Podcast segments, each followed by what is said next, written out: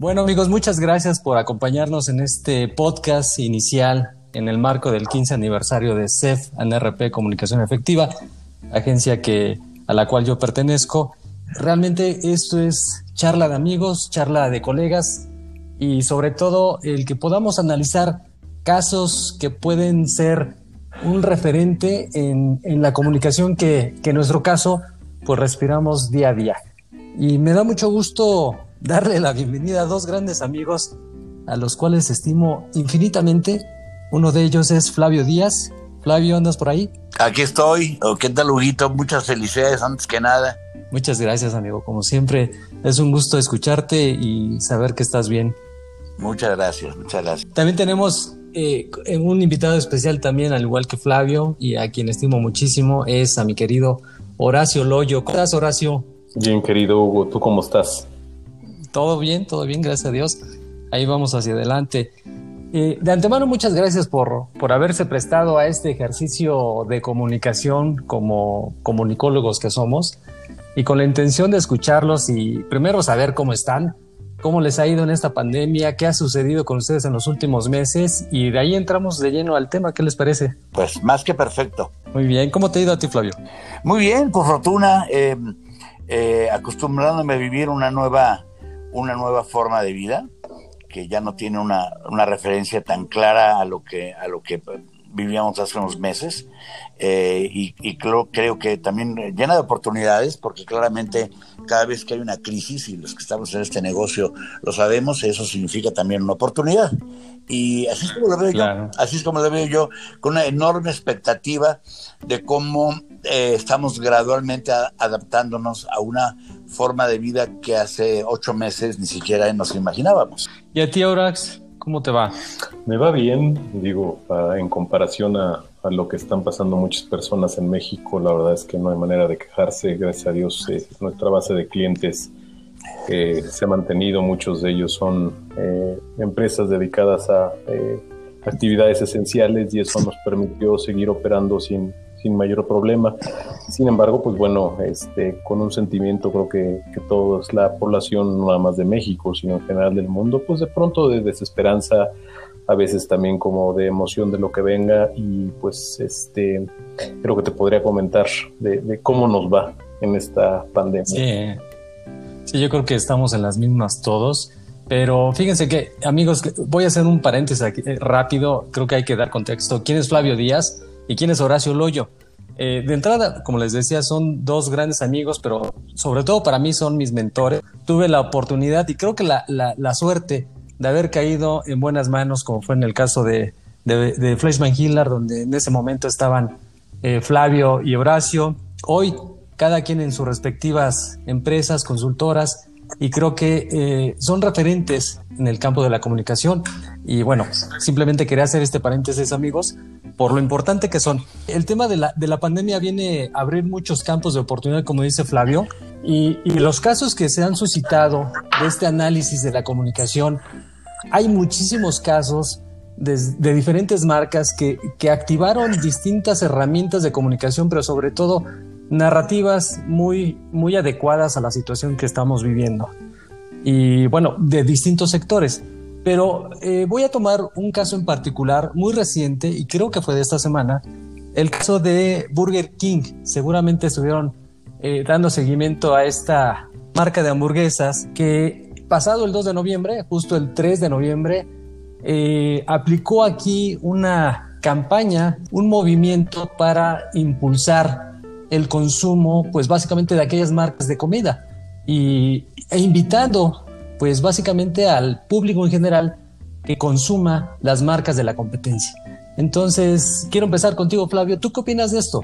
Mira, a mí me parece una, una un toque genial en una forma de comunicación que es eh, muy sensible al momento actual creo que, Burger King eh, tomó una iniciativa que a sus propios competidores les ha tomado por sorpresa, porque en realidad no he visto ningún tipo de respuesta por parte de ellos, pero creo que es una comunicación que tiene un beneficio grande eh, a toda una categoría.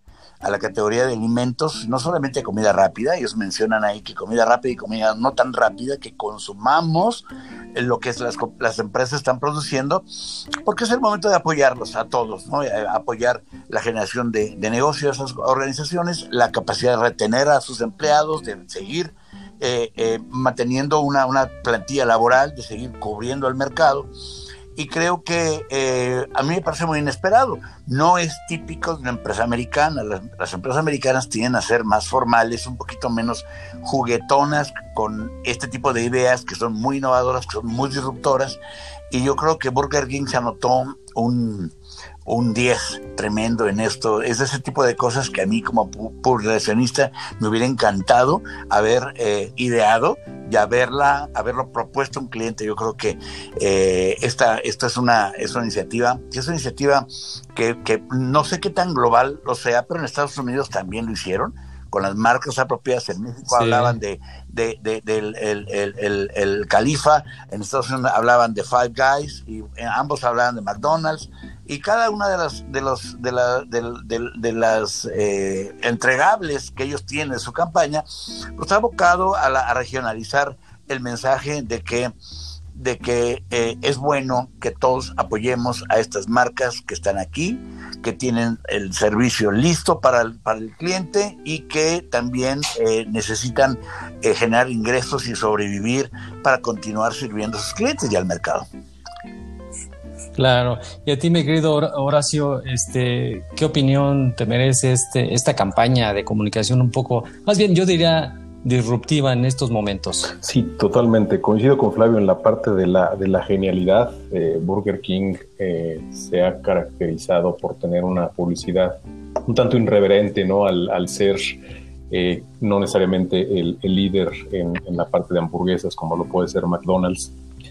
Se ha caracterizado por generar ideas, me parecen un tanto más novedosas o, o dignas de un segundo lugar, segundo entre comillas, lo cual me pareció eh, muy inteligente. Eh, la pieza de comunicación es maravillosa. No hay manera que alguien no, no lo cubriera periodísticamente, ¿no? Que no se replicara. Es decir, que Burger King pida que compres en su competencia es algo que tienes que retomar, lo cual me parece terriblemente inteligente y, que me da un gusto enorme en esta eh, temporada en la que requerimos de certidumbre, de, palabras como solidaridad, como hablar de valores, y que apoya mucho y que creo que también genera un sentimiento de, darnos cuenta para aquellas personas que aún están temerosas o estamos temerosas de, acudir a un restaurante, pues bueno, que hay maneras de, salir a, apoyar este tipo de negocios, ya sea comprando, eh, ya haciendo ir por el por el, el, alimento y llevártelo a tu casa, pero me parece una gran, gran, gran idea y un gran acierto por parte de esta empresa.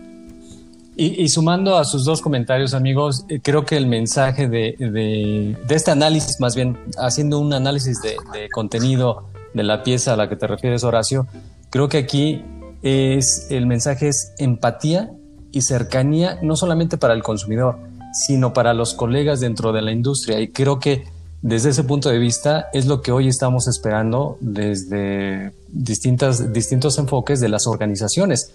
Si bien el centro del porqueo de la existencia de estas son los consumidores, creo que se anota, como bien dijo Flavio, un 10, el que volteen a ver a sus competidores y sarcásticamente el cierre que hacen de la, de la comunicación de, este, de esta campaña o de esta iniciativa es que, eh, bueno, eh, pedir una una Whopper siempre será lo mejor, pero pedir una Big Mac tampoco es tan malo. Ese, ese mensaje me parece extraordinario. Sí, eh, la realidad, mira, es, muy curioso, pero eh, regularmente no son los líderes del mercado los que se atreven a, hacer como temerarios, a, ser aquellos que prueban cosas que no se han probado. Eh, ustedes están muy jóvenes, pero hace muchos años Avis lanzó una campaña bueno, algunos de ustedes están más jóvenes. eh, Avis lanzó una campaña muy interesante que decía We Try Harder. Ellos eran el número dos después de Hertz, ¿no? Y su campaña era, era We Try Harder, ¿ok? ¿Por qué? Pues porque tenemos que ganarle el número uno, ¿no? Claro. Y, este, y eso es una campaña que a mí me, me, me dejó, eh, estoy hablando hace 30, 35 años, me dejó muy impresionado, porque era una manera eh, muy inteligente de aceptar que estás en una segunda posición y eso te obliga a ser más competitivo, te obliga a estar más al pendiente del cliente, te obliga a ser más ingenioso, más innovador, más disruptivo.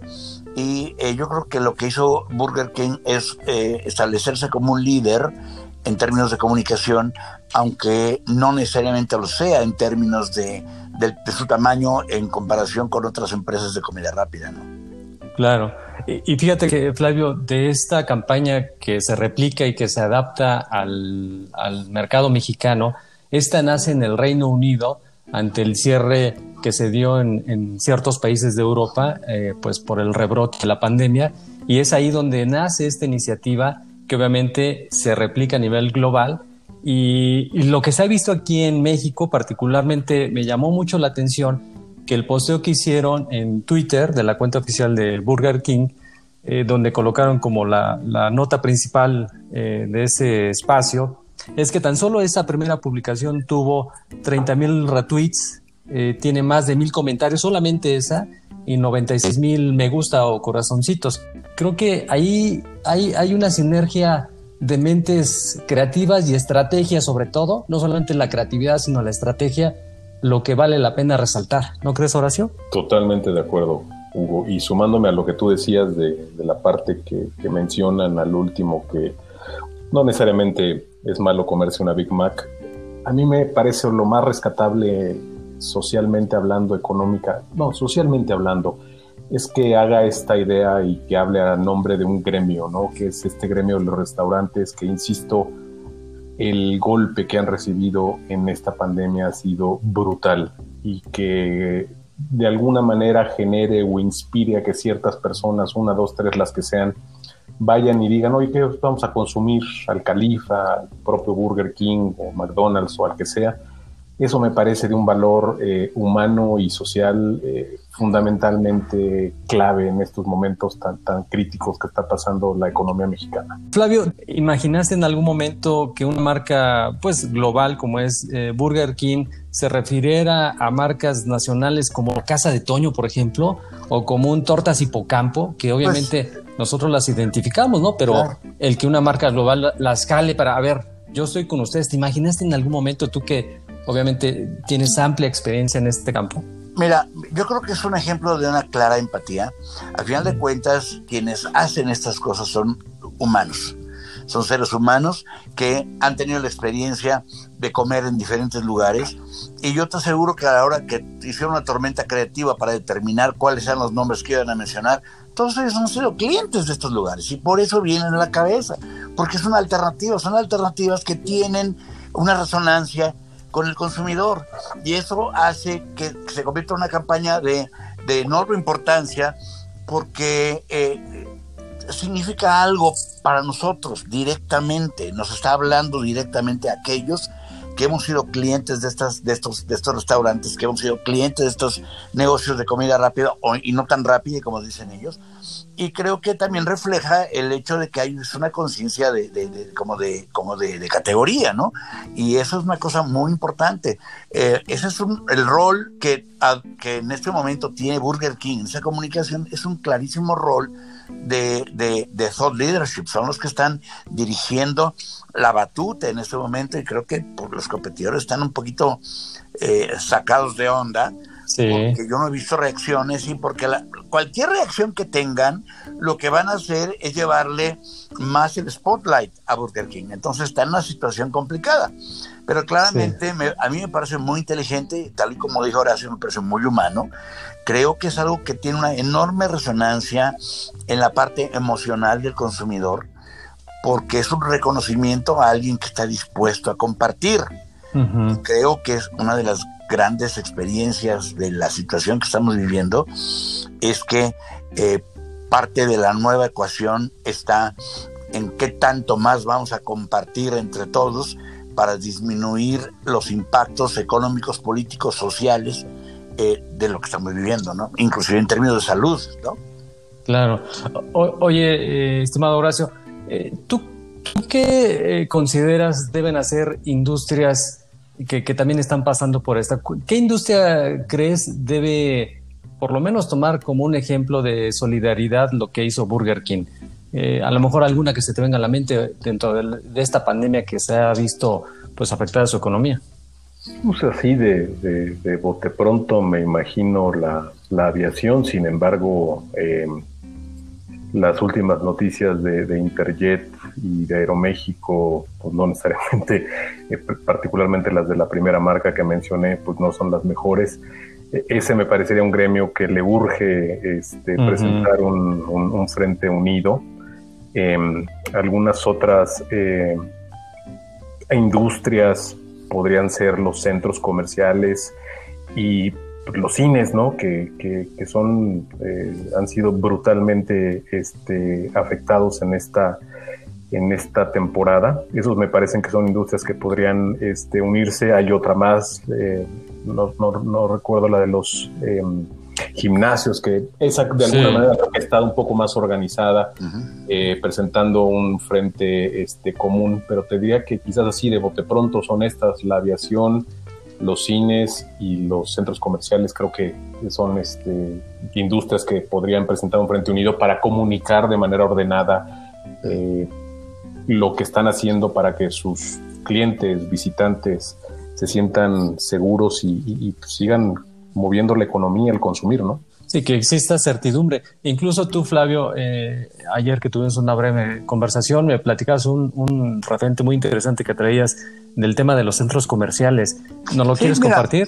Eh, sí, claro. Yo creo que, claramente hay industrias que tienen que retomar una comunicación que refleje eh, eh, una combinación de elementos racionales y, elementos emocionales en un momento como este. Yo creo que hay ciertas industrias que son clave. A mí me parece que la farmacéutica es súper importante en este momento. Me parece que la industria de logística, y de servicios es súper importante en este momento. Me parece que las, las industrias de tecnologías de información son cruciales porque finalmente son las industrias que van a prevalecer. Otras van a cambiar dramáticamente. Horacio mencionaba la parte de, de, los centros comerciales. Yo creo que el negocio de bienes raíces eh, va a sufrir un cambio radical en muchos aspectos. Yo creo que eh, la concentración en espacios comerciales, en espacios de oficina, pues evidentemente va a disminuir. Creo que se va a fortalecer más el, negocio de bienes raíces en, cuestiones residenciales, en cuestiones habitacionales, pues porque la manera de trabajar remotamente ahora está haciendo que tu casa sea tu oficina. Entonces yo creo que hay un cambio dramático ahí. Yo pienso que toda la industria de servicios, eh, debe estar atenta a eso. Yo creo que la banca debe transformarse de una vez por todas a una banca electrónica, porque porque la gente que antes ya no iba a las sucursales, ahora va a ir menos. Eh, esto viene aunado justamente a cómo las, tecnologías de información, que tienen una inferencia en todas las industrias, resultan fundamentales para fortalecerse ante lo que estamos viviendo, porque eso vivimos, desde, desde Amazon hasta Uber, pasando por eh, Prodigy, uh, por Infinitum, pasando por cualquier... Finalmente la tecnología de información es, la, es de industria de industrias ahorita. Y en, buena medida esa es la industria que también debe configurar un, bloque eh, en donde, en donde eh, la categoría sea el apoyo a una nueva forma de trabajar, a una nueva forma de educarse, a una nueva forma de comprar, a una nueva forma de comer. Sí, y ahorita que dijiste industria farmacéutica y logística, evidentemente son las que más activas han estado. Eh, yo he tenido y tengo la fortuna de estar involucrado en el tema de la industria farmacéutica y logística y creo que su activación de comunicación ha sido muy pertinente y más por el contexto que estamos viviendo. Entonces eh, era natural el que estuvieran pues eh, inmersos en esta situación para poder salir a flote lo antes posible y tener todo preparado ante una pandemia, una, una, crisis mundial de salud, ¿no? Pero aquí también, este, ibas a decir algo. mira, una cosa también es que, y, lo que hace, lo que ha hecho Burger King lo demuestra, es el momento también de despojarse de egoísmos y de, eh, de esos sentimientos hipercompetitivos que las empresas pueden tener. Yo creo que eh, el, el, el, el, desapego justamente a algo tan estricto, como es no puedo compartir un cliente, no quiero darle negocio a nadie más. Yo creo que es una cosa que en, este, en, los, en estos días es algo inaceptable. Yo creo que estamos en el momento de, de reorganizarnos social y económicamente y políticamente también eh, de una manera en donde los egos y las limitantes en, términos de competencia se diluyan y, favorezcan un entorno que permita una, una, una, una, gestión de negocios, una gestión de ideas, una gestión de oportunidades también eh, más libre, menos restringida por, por, por, por, las restricciones tradicionales de envidia, de celos, de egos, eh, de un monetarismo que el día de hoy está superado eh, y de una disposición social a una apertura que nunca antes habíamos visto. Horas, eh, bajo tu perspectiva y como experto en, comunicación, entre otras cosas, el de la tecnología, ¿cómo viste el boom en, estos últimos siete meses de las compañías que evidentemente están eh, involucradas en el, en el, sector de la tecnología? ¿Tú cómo viste ahí ese sector? ¿Cómo se movió? No, bueno, ha sido una locura desde las plataformas que ocasionalmente se utilizaban, como fueron las de Zoom, eh, las de Google Meet, este, Teams de Microsoft. Yo creo que muchas personas empezamos a conocer una serie de herramientas que anteriormente eh, no conocíamos. Esa es una, la otra la parte de la nube. Quienes no estaban en la nube en ese momento, antes de la pandemia, pues bueno, se volvieron locos. Y uno de nuestros clientes precisamente decía, este, quién fue el, consultor que te hizo transformarte digitalmente, pues decían COVID-19, ¿no? Eh, la transformación digital les, los agarró a algunos con los dedos en la puerta y a otros muy bien preparados, ¿no? Eh, entonces ha sido por una parte una bendición para quienes ya estamos acostumbrados a, manejar cierto tipo de plataformas y un reto terrible para muchas otras empresas para las que mm, pues estas herramientas o plataformas eran desconocidas. Entonces, en general, para la industria de la tecnología ha sido maravilloso, pero para muchas otras empresas este, pues ha sido que no las utilizan, ha sido un reto increíble. Claro, y, aquí la comunicación entonces tenemos que hablar de la comunicación interna, porque no solamente es de, ahí está la plataforma, explórale y a ver qué hace, sino que creo que las organizaciones internamente deben de tener un papel capacitador de sus colaboradores, porque dejarlo solamente de encuéntrale, pícale y a ver qué sucede con, e, con esa plataforma para que tengamos nuestras juntas, no creo que sea lo más adecuado. Entonces, la comunicación interna también es súper importante en estos momentos para que eh, lo veamos como también parte de un todo, ¿no creen? Y a mí me parece fundamental, ahorita te voy a decir, hay un artículo muy interesante en el New York Times el día de hoy que habla sobre cómo los padres deben entender los momentos de ira de los niños, ¿no? Cuando de repente les atemoriza la situación, hacen una pataleta, pero una pataleta que no es realmente eh, la clásica pataleta del niño, del niño chiflado, del niño maleducado, sino del niño que siente temor. Y cómo anticiparte inclusive ese temor y cómo eh, la inteligencia emocional del padre debe ayudarle al niño a recuperar la confianza y la seguridad. Yo creo que estamos viviendo una situación muy parecida, no solamente a nivel, a nivel eh, doméstico con los hijos o con las, las parejas o con la esposa, con los vecinos, sino que eh, es lo mismo que ocurre también en las organizaciones con sus propios empleados. ¿no? Claramente la comunicación interna es fundamental el día de hoy, no solamente para reconfigurar los mecanismos de relacionamiento entre las empresas y sus colaboradores, eh, los mecanismos de gestión entre empleados y gerentes, los mecanismos de gestión entre directores eh, y sus, los accionistas y los influenciadores y líderes de opinión. Eh, yo creo que el, concepto de comunicación interna el día de hoy trasciende a la comunicación organizacional. Te lleva a referirte de una manera, a la necesidad de estar de una manera más cercana con quien forma el, ambiente de tu negocio. Eh, y, es una comunicación eh, que claramente necesita ser revisada porque eh, esto, estos, el protocolo de gestión está cambiando tanto que ni siquiera sabemos cómo va a terminar en unos meses. Lo que sí sabemos es que tiene que existir un vínculo que haga que la gente se sienta confiada con su trabajo, que se sienta respaldada por su gerente, que se sienta parte de una organización, que aunque sea remotamente, sea parte de un equipo de trabajo, que tenga la responsabilidad de ser accountable de lo que está haciendo con sus gerentes, con sus clientes, ¿sí? y eh, emplear los recursos que tiene disponibles para, para hacer esto, que en muchos casos han tenido que llegarse de una manera eh, muy improvisada, porque no estábamos preparados, ¿no? Claro. Eh, digo, para ir eh, adentrándonos un poquito más, que la verdad es muy rico platicar con ustedes dos de estos temas, a mí me emociona por lo menos, así lo veo.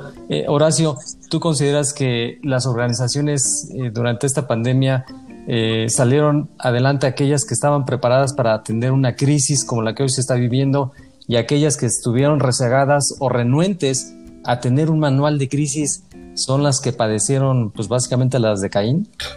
Quiero pensar que las empresas que, contaban con un plan de, contingencia, vamos a empezar, la, más grave que es quedarte sin tu centro de operaciones, pues probablemente tienen mejores protocolos que aquellas que ni se imaginaban, ni lo planearon, ni les importó. Eh, quiero pensar que eso de alguna manera ayudó. Es difícil eh, imaginarse que alguien haya tenido entre sus escenarios de, crisis, mm. pues una pandemia global, ¿no? Eh, pero seguramente, eh, no hay duda, aquellas empresas que son más sensibles a tener ciertos eh, procesos para activarse durante situaciones críticas, pues es mucho más fácil que las implementen, que las lleven a cabo y que las mejoren sobre la marcha que aquellas que no tienen ni idea de cómo se maneja esto. Sí, yo, creo que ahora sí no es nada aventurado de nuestra parte como consultores poner en nuestro mapeo de escenarios críticos la pandemia. Eh, creo que si lo hubiéramos hecho el año pasado nos hubieran dicho locos, pero creo que hoy tendría que existir siempre en e, ese escenario crítico, ¿no, Flavio? Claro, y mira, en realidad parte del manejo de crisis incluye eh, una disciplina que es recuperación en caso de desastre.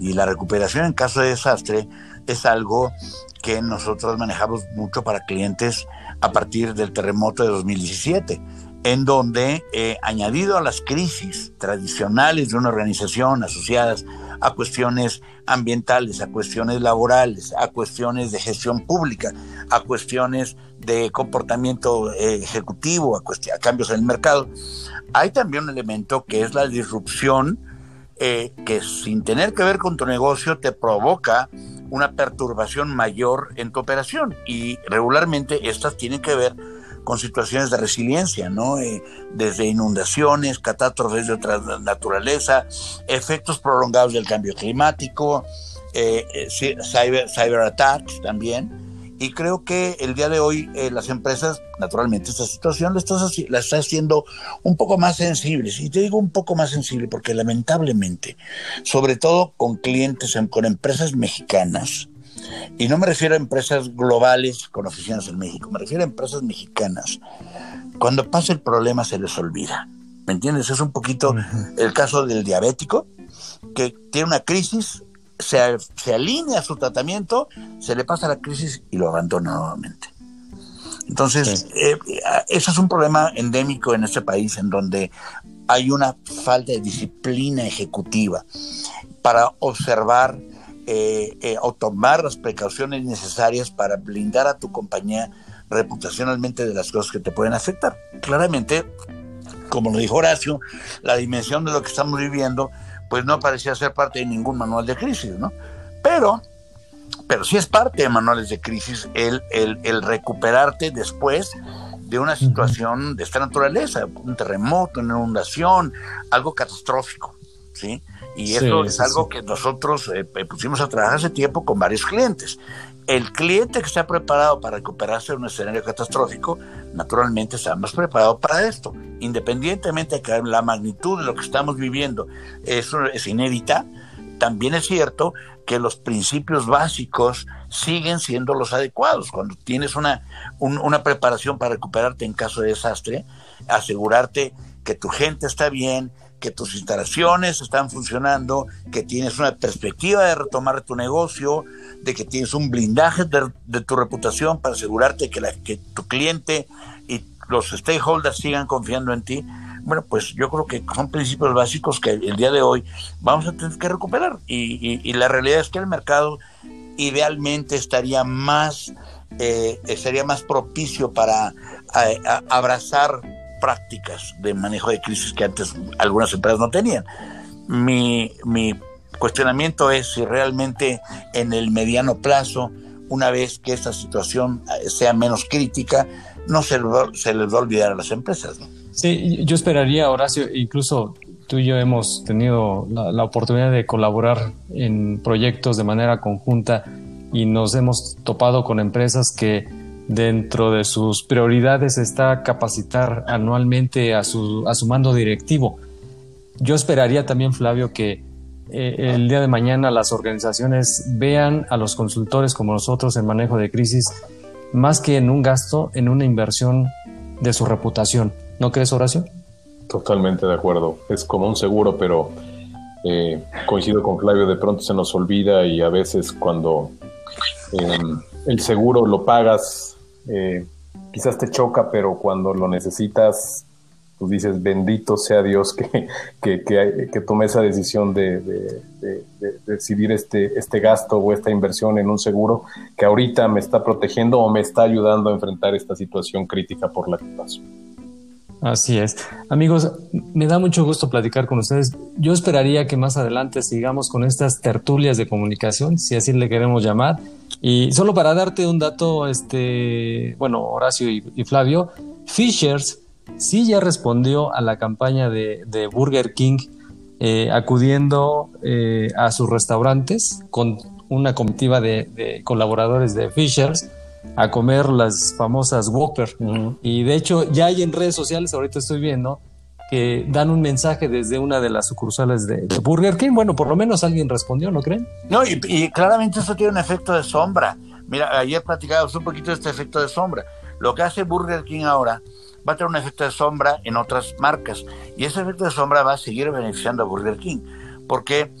Porque la historia fundamental sigue siendo Burger King. ¿no? Fisher está compartiendo esto, me parece muy bueno, me parece una muy buena iniciativa también. También muy emocionalmente muy rica y creo que va a, reflejarse muy positivamente en la reputación de Fishers, pero también está ganando Burger King con eso. Es decir, lo que hizo Burger King fue apropiarse de un concepto que por mucho tiempo lo van a, van a estar ellos como dueños del concepto. Claro. ¿Alguna última reflexión, estimado Horacio? Sobre este tema quizás eh, me encantaría ver, aunque dudo que lo vayan a tener, una reacción de, de McDonald's. Me sonaría natural que eh, Casa de Toño, que Fishers, como decías, que aunque compiten por, el, por una participación del estómago del consumidor mexicano, pues no es necesariamente el, el, competidor frontal de Burger King, ¿no? Ojalá este, veamos una reacción este, de, McDonald's eh, respecto a este jaque mate que pone en términos de comunicación Burger King, pero este, dudo que ocurra. De hecho, e, el vocero de, Fishers, les comparto eso y lo, lo podrán ver si entran ahí a, las redes sociales. Eh, dice, pedir tacos de camarón también es algo mágico, tratando de emular el mensaje o el cierre que hace Burger King en su comunicación. Sí, la verdad es, es, una, es una respuesta razonable a esta situación y graciosa, porque, em, como decía Horacio, eh, nosotros durante algún tiempo fuimos la agencia de McDonald's. Yo no creo que en el carácter institucional de McDonald's esté responder. Creo que una compañía como Fishers, que es una empresa mexicana y que probablemente tiene un mayor de banda, eh, sí, pero aparte mancha de banda, de banda mayor para tomar decisiones, ¿me entiendes? Pueden darse el lujo de coquetear con este tipo de ideas, cosa que una organización tan estructurada, tan centralizada como McDonald's en su comunicación corporativa, pues realmente es muy raro que lo llegue a hacer. Amigos, me da mucho gusto tenerlos aquí como parte de esta celebración que para nosotros es muy, muy importante y que por lo menos en mi caso, sin ustedes yo no estaría aquí. Se los digo sinceramente y con mucho cariño. Yo espero que sigamos platicando en, este, en, estas, en estos temas y pues les mando un gran saludo. A tus órdenes, mi querido Huguito. Qué gusto saludarte, Horacio, también. Igualmente, querido. Y Hugo, no tienes nada que agradecer. Siempre ha sido una bala, así es que con nosotros o sin nosotros, aquí estarías de todas maneras. Exactamente. Muchas gracias. hasta luego. Hasta luego. Buenas noches.